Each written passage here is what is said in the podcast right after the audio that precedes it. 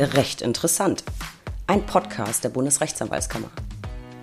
Ich bin Stefanie Bayrich, Pressesprecherin der BRAG und in der heutigen Folge geht es um das Thema Kurz und knackig.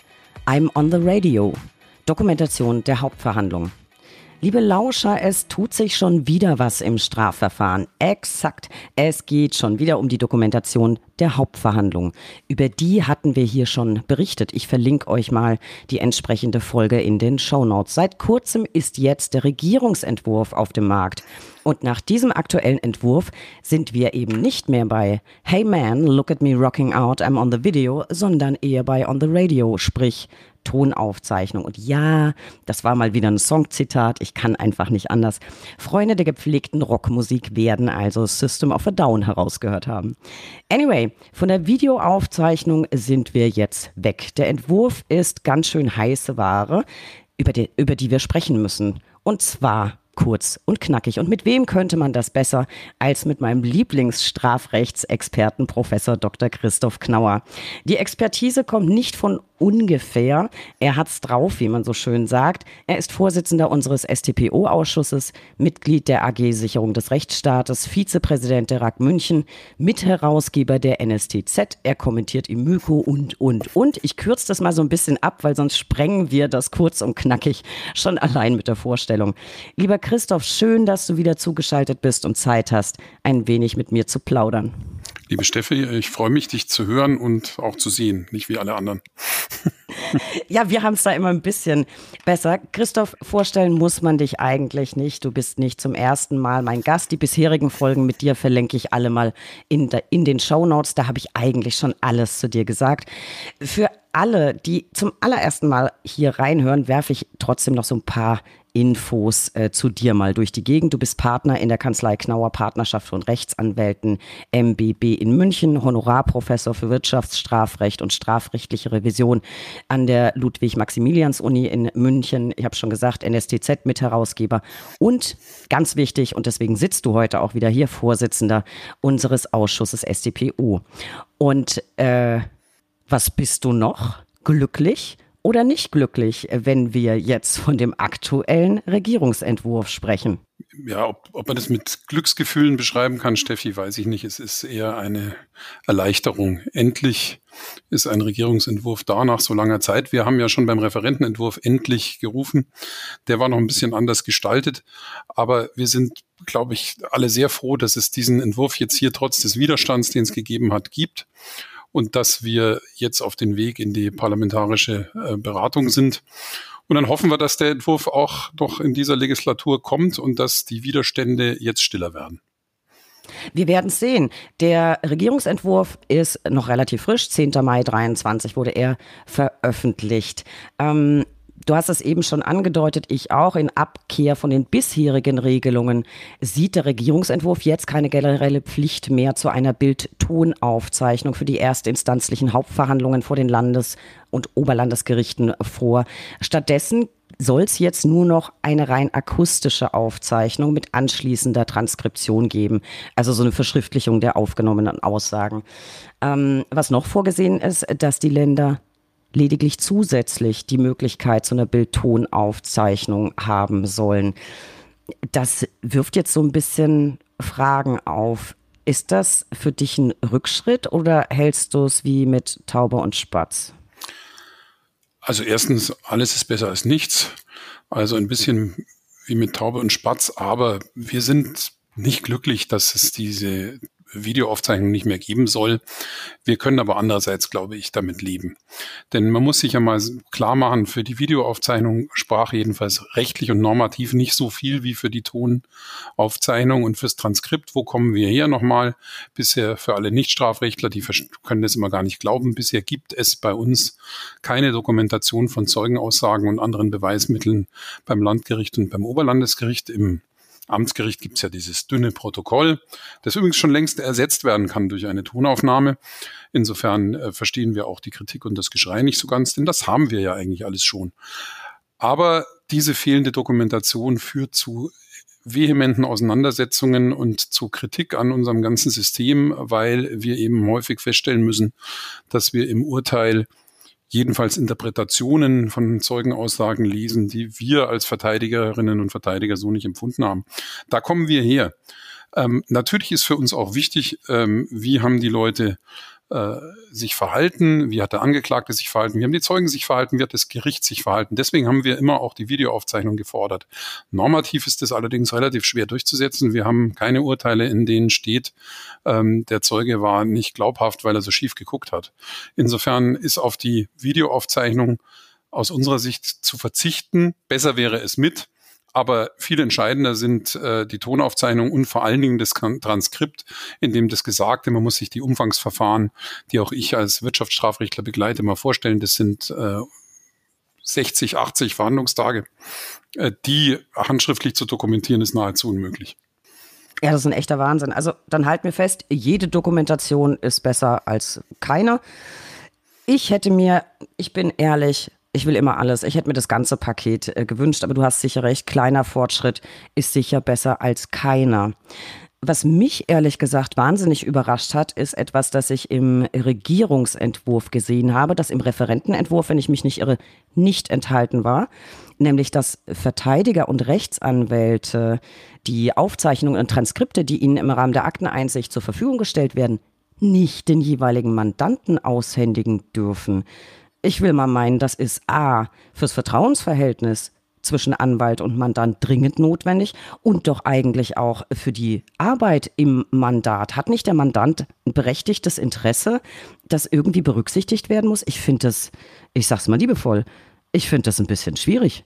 Schwierig ist in der Tat nicht ausgedrückt. Das müssen wir nach wie vor vehement kritisieren. Und das ist einer oder der entscheidende Punkt für die Anwaltschaft und für die Strafverteidigung, der nicht akzeptabel ist das Ganze kommt letztlich aus der Bildaufzeichnung. Dort war es im Referentenentwurf ja so geregelt, dass der, dass die Bildaufzeichnung nicht an den Mandanten weitergegeben werden darf. Das kann man vor dem Hintergrund der Sorge, dass die Bildaufzeichnung dann vielleicht irgendwo in den Medien landet ähm, oder in den sozialen Medien, in den sogenannten. Äh, das, da muss man tatsächlich Sorge haben, das konnten wir noch nachvollziehen. Jetzt aber das, die Tonaufzeichnung und das Transkript insbesondere dem Mandanten nicht zur Verfügung zu stellen, bedeutet eine Beschränkung seiner Verteidigungsmöglichkeiten. Dass er es nur in der Kanzlei einsehen kann, ist unpraktisch ermöglicht ein Arbeiten nicht und ist zum Beispiel für Mandanten in Haft ähm, eine, wie ich meine, verfassungsrechtlich sogar fragwürdige Zumutung. Man muss sich ja auch mal erinnern, wir hatten das mal ganz am Anfang, dass äh, die These war, große Akteneinsichten dürfen wir den Mandanten nicht zur Verfügung stellen.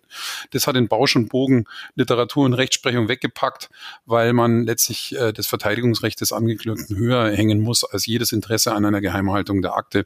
Und so ist es hier auch. Wir brauchen die Arbeit mit dem Transkript. Nur der Angeklagte kann letztlich helfen zu überprüfen, ob die Zeugenaussagen aus der der Sicht der Verteidigung des Angeklagten richtig sind. Und deswegen muss er sie nochmal nachlesen können. Also diesen Vorschlag halten oder diese, die, diesen Teil des Entwurfs halten wir für falsch ähm, und müssen ihn weiter kritisieren. Ich finde das ehrlich gesagt ein bisschen absurd. Also Geheimhaltungsinteressen an der Akte und Recht an, an ordentlicher Verteidigung, äh, das überhaupt gegenüberzustellen. Ähm, mir leuchtet das gar nicht ein und ich, ich sehe da auch keinen, keinen plausiblen Grund dafür. Was ist denn der Grund für diese Regelung, Christoph? Ich wir hatten ja eine heftige Kritik am Regierungsentwurf von Seiten der Justiz, so äh, am Referentenentwurf so heftig, wie wir es noch nicht erlebt haben. Ähm, die Stellungnahme der Generalstaatsanwälte, die Stellungnahme der ähm, Präsidenten der Oberlandesgerichte war an Deutlichkeit nicht zu überbieten der schlug eine Tonalität an, wie wir sie jedenfalls von der Bundesrechtsanwaltskammer uns nicht erlauben. Ähm, hat auch absurde Argumente gehabt, wie es würde die Wahrheitsfindung hindern. Das Argument entkräftet sich, glaube ich, von selbst. Das Gegenteil ist der Fall.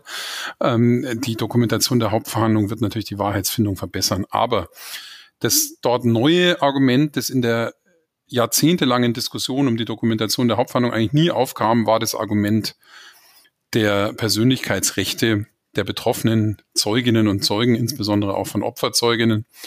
Und da war die These, ähm, man muss verhindern, dass diese äh, in ihrer Persönlichkeit auch da noch be dadurch belastet werden, dass die Dinge in die Öffentlichkeit kommen können. Das Argument ist aber kurzbeinig zu unterstellen, dass das nur beim Angeklagten passieren würden. Wir müssen uns leider der Tatsache stellen, dass alle Beteiligten, auch die professionellen Beteiligten am Verfahren, äh, leider Akten leaken. Und insofern habe ich schon mal gesagt, dieses Argument ist fast ein, äh, ein trauriges, weil wir damit auch einräumen, dass Dinge Füße bekommen. Aber zu unterstellen, dass sie beim Angeklagten Füße bekämen, ist sicher ein Fehler. Also das Argument ist Persönlichkeitsschutz, aber das kann gegen das Recht auf Verteidigung aufgrund eines abstrakten Verdachts der Sorge, der Angeklagte könne das ähm, in die Öffentlichkeit bringen, nicht tragbar. Ich glaube, die Veröffentlichung von Akten durch Angeklagten sind die seltensten Fälle. Leider kommen die Leaks von den professionellen Beteiligten am Betrieb.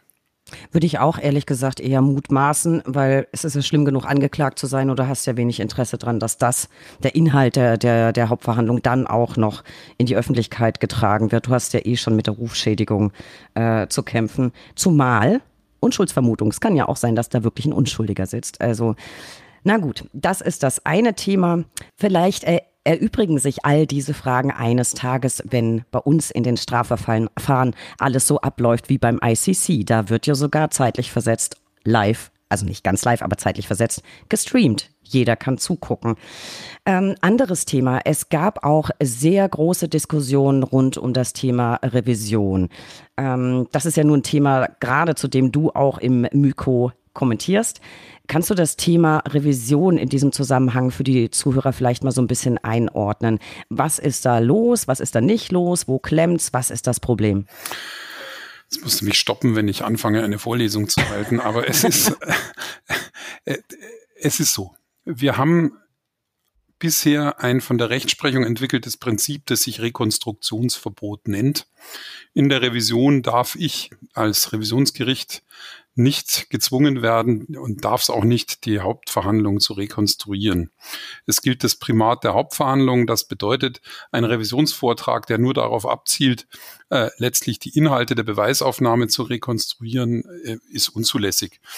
Und da ist von der Rechtsprechung äh, sehr viel Aufhebens drum gemacht worden, dieses Rekonstruktionsverbot zu erzeugen. Das heißt, die Revision äh, die geführt wird mit dem Argument, der Zeuge hat aber was anderes gesagt, ist von vornherein unbehilflich. Die kann nicht erfolgreich sein. Jetzt ist die große Sorge der äh, Beteiligten am Revisionsverfahren, insbesondere der Richterschaft. Man müsse jetzt äh, seine Zeit damit verbringen. Bisher hat man gesagt, vorm Fernseher sitzen. Jetzt muss man also äh, vor der Tonaufnahme, wie in, in deinem Bild vorm Radio sitzen und sich das alles anhören. Diese Sorge besteht. Und deswegen hat der Entwurf jetzt versucht, hier Beschränkungen einzuführen und zu sagen, ja, der Beweis, dass eine ähm, Zeugenaussage, ein Beweismittel falsch wiedergegeben ist, kann geführt werden, aber nur in ganz engen Grenzen. So kann man diese, wie ich finde, nicht gerade gelungene Formulierung vielleicht zusammenfassen. Wir sind der Meinung, ähm, als Ausschuss StPO und ich persönlich auch, dass es das nicht gebraucht hätte. Wir haben zwar gefordert, dass es revisionsrechtliche Regelungen gibt in der ersten Stellungnahme ähm, des Ausschusses, aber da war die Idee zu sagen, damit ist das Rekonstruktionsverbot vorbei. Und wir können jetzt tatsächlich äh, nicht nur, wie es Bertram Schmidt vom ICC formuliert hat, äh, in der Revision feststellen, ob ein Richter revisionsfeste Urteile schreiben kann, sondern tatsächlich hat die Revision auch ein Stück mehr über die Wahrheit zu entscheiden. Das wollte äh, die, das BMJ nicht regeln und jetzt hat es eher Formulierungen eingezogen, die im Interesse der Kritik auch durch die Senatsvorsitzenden des Bundesgerichtshofs Planken einziehen soll. Die haben aber folgendes Problem. Erstens ist die Formulierung in sich widersprüchlich. Das, den Vorlesungsteil spare ich mir jetzt, äh, weil das eine längere Diskussion ist. Aber ich halte es für in sich widersprüchlich. Aber ganz grundsätzlich ist dieses Revisionssystem eines, das vom Bundesgerichtshof und in Teilen auch schon vom Reichsgericht als richterliche Rechtsprechung anhand von ganz wenigen normativen Planken entwickelt worden ist. Und ich halte es für keine gute Idee, an zwei kleinen Schräubchen zu drehen, ohne die Grundsatzfragen zu entscheiden. Das wird ein System immer ins Ungleichgewicht bringen. Deswegen sind wir eigentlich der Meinung, das kann man sich einfach sparen. Zur Revision sollte man dann nichts regeln, sondern sollte das weiterhin dem Bundesgerichtshof überlassen. Das wäre unsere Anregung.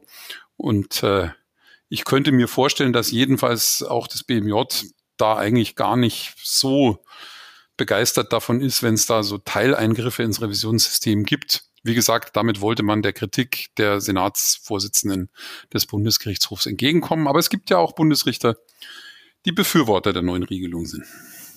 Dann fassen wir doch mal zusammen. Ähm, nur Ton statt Bild und Ton.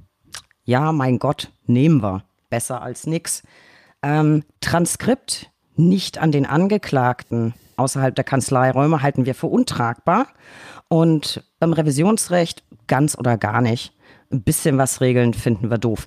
Ich weiß, ihr seid schon wieder fleißig gewesen. Die Stellungnahme eures Ausschusses liegt sozusagen in den letzten Zügen. Die wird in den nächsten Tagen ähm, oder Wochen auf jeden Fall veröffentlicht. Ähm, das heißt, da können alle nochmal nachlesen, die sich dafür interessieren. Die werden wir natürlich auch veröffentlichen. So, Christoph, zum Schluss darfst du nochmal orakeln. Äh, Zeitplan. Ähm, zum einen, ab wann wird es die Dokumentation denn geben, wenn es denn beim Regierungsentwurf jetzt bleibt? Und rechtspolitisch, was glaubst du, wann der Regierungsentwurf durchs äh, parlamentarische Verfahren durch ist? Also, es, also er, er muss ja, im Koalitionsvertrag ist das ganze Thema ja vorgesehen. Jetzt muss ich diplomatisch bleiben, nur weil was im Koalitionsvertrag vorgesehen ist, ist bei ja, dieser ja. Koalition noch nicht sicher, dass es auch kommt. Aber das ist vorgesehen und wir sind auch der Überzeugung, das muss kommen. Es muss aber auch nicht nur aus rechtspolitischen Gründen kommen, sondern weil wir, wir hatten das ja schon beim letzten Mal, quasi europäisches Schlusslicht sind darin, dass es diese Regelung nicht gibt. Und das ist, glaube ich, wirklich einem deutschen Strafverfahren unwürdig. Der Plan des BMJ ist sportlich. Die wollen äh, die ähm, erste Lesung schon im Juni haben. Ähm, ob das dann alles so kommt, äh, werden wir mal sehen. Ja, ähm, äh, dann wär, wäre die Geschichte, die Messe im Herbst gelesen. Man hört aber, dass hinter den Kulissen heftig diskutiert wird, weil es eben immer noch aus der Justiz heftige Kritik gibt. Insofern kann man nur appellieren, dass die Justiz mal drüber nachdenkt, dass es auch der Justiz gut tun wird, weil ich glaube, dass sich die Verfahren beruhigen. Es werden extreme das, was die Justiz Konfliktverteidiger nennt, vielleicht auch nicht mehr so vorkommen, wenn aufgezeichnet wird. Es werden aber auch Richter nicht mehr vorkommen, die am äh, Richtertisch die STPO so völlig vergessen. Und deswegen glaube ich, dass sich das Verfahren in jeder Hinsicht dadurch beruhigen wird. Das ist meine persönliche Überzeugung. Und die Richter haben ja wahnsinnig viel Zeit zu deiner zweiten Frage, nämlich ähm, erst 2028 ist es für die Oberlandesgerichte, also für die Staatsschutzsenate zwingend und erst in 30 ähm, dann für alle anderen bis dahin sollen Pilotprojekte aufgesetzt werden. Also äh, ich bin dann schon nahe am Ruhestandsalter, wenn das dann wirklich Praxis wird. Insofern haben alle noch enorm Zeit und müssen sich vielleicht auch nicht ganz so aufregen, wie es gerade äh, der Fall ist bei einigen. Na, ich hoffe doch sehr, dass das alles deutlich vor deinem Ruhestand äh, wahr wird und wir alle gemeinsam noch was äh, davon haben. Ja, Christoph, dann sind wir gespannt, wie das Ganze weitergeht. Ich habe schon gesagt, alle Neuigkeiten rund um die Dokumentation der Hauptverhandlung werden natürlich bei uns veröffentlicht, so auch eure Stellungnahme. Apropos Neuigkeiten, Neuigkeiten rund um den Anwaltsalltag und den Anwaltsberuf findet ihr unter www.brack.de. Abonniert bitte diesen Podcast, wir freuen uns über jeden neuen Zuhörer. Folgt uns auf Instagram unter recht unterstrich interessant und werft mal einen Blick in die Brack-Mitteilung und das Brack-Magazin Beides natürlich digital und heute auch wieder wichtig, ein Blick in die Show Notes. Alles rund um das Thema verlinke ich euch da. Lieber Christoph, tausend Dank. Ich weiß, du bist immer durchgetaktet, aber trotzdem hast du dir wieder einmal Zeit für uns genommen und uns in Sachen Dokumentation der HV auf den neuesten Stand gebracht. Wir bleiben an der Sache dran und hoffen das Beste. Und ich orakel jetzt mal selber. Ich nehme mal an, bis bald. Das glaube ich auch, Steffi, und ich freue mich. Ganz herzlichen Dank. Mach's gut, Christoph. Ciao.